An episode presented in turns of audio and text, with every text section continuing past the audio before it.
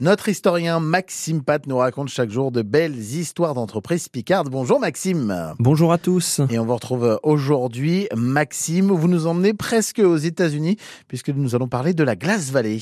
Alors j'imagine que vous dites cela à cause de l'appellation Glace Valley qui renvoie à la Californie et à la fameuse Silicon Valley, ce territoire incroyable de l'innovation où les plus grandes entreprises américaines s'y trouvent. Sauf que là, la Glace Valley, c'est chez nous, c'est niché entre la Normandie et la Picardie dans la vallée de la Brelle.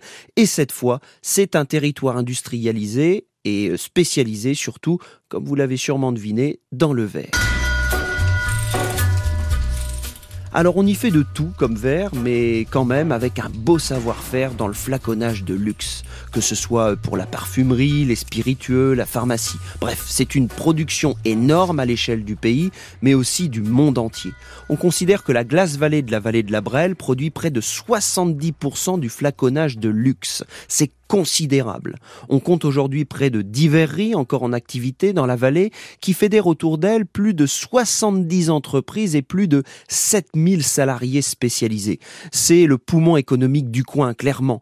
Les plus grandes marques françaises font appel depuis un moment maintenant à ces entreprises de la glace vallée, preuve du savoir-faire exceptionnel et de la qualité du travail réalisé dans les verreries. Mais finalement, Maxime, pourquoi et comment une industrie du verre s'est développée dans la vallée de la Brelle? Déjà, il faut savoir que c'est au cours du XVIIe siècle qu'une importante industrie verrière a vu le jour dans la vallée de la Brelle.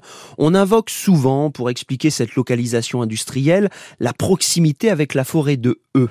En effet, à l'époque, le bois était indispensable pour faire chauffer les fours des verreries.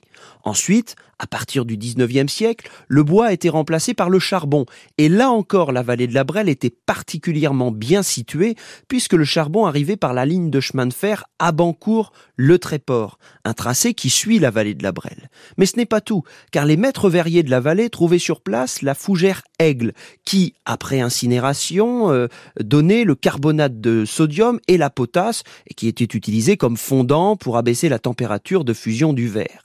Également, le sable du fleuve Brel et du littoral était indispensable à l'industrie du verre, comme aussi les terres réfractaires du coin, qui donnaient des matériaux capables de supporter une forte chaleur et qui étaient donc utilisés dans la fabrication des fours.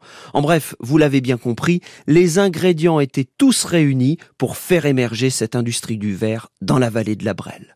On restera dans le même domaine demain puisque nous parlerons de l'ancienne manufacture royale des glaces de Saint-Gobain. Alors à demain. Encore une belle découverte donc demain matin sur France Bleu Picardie. C'est notre histoire à l'occasion du printemps de l'industrie avec notre historien Maxime Pat. Vous réécoutez toutes ces histoires, ces espèces de sagas, on peut le dire, en avant sur francebleu.fr.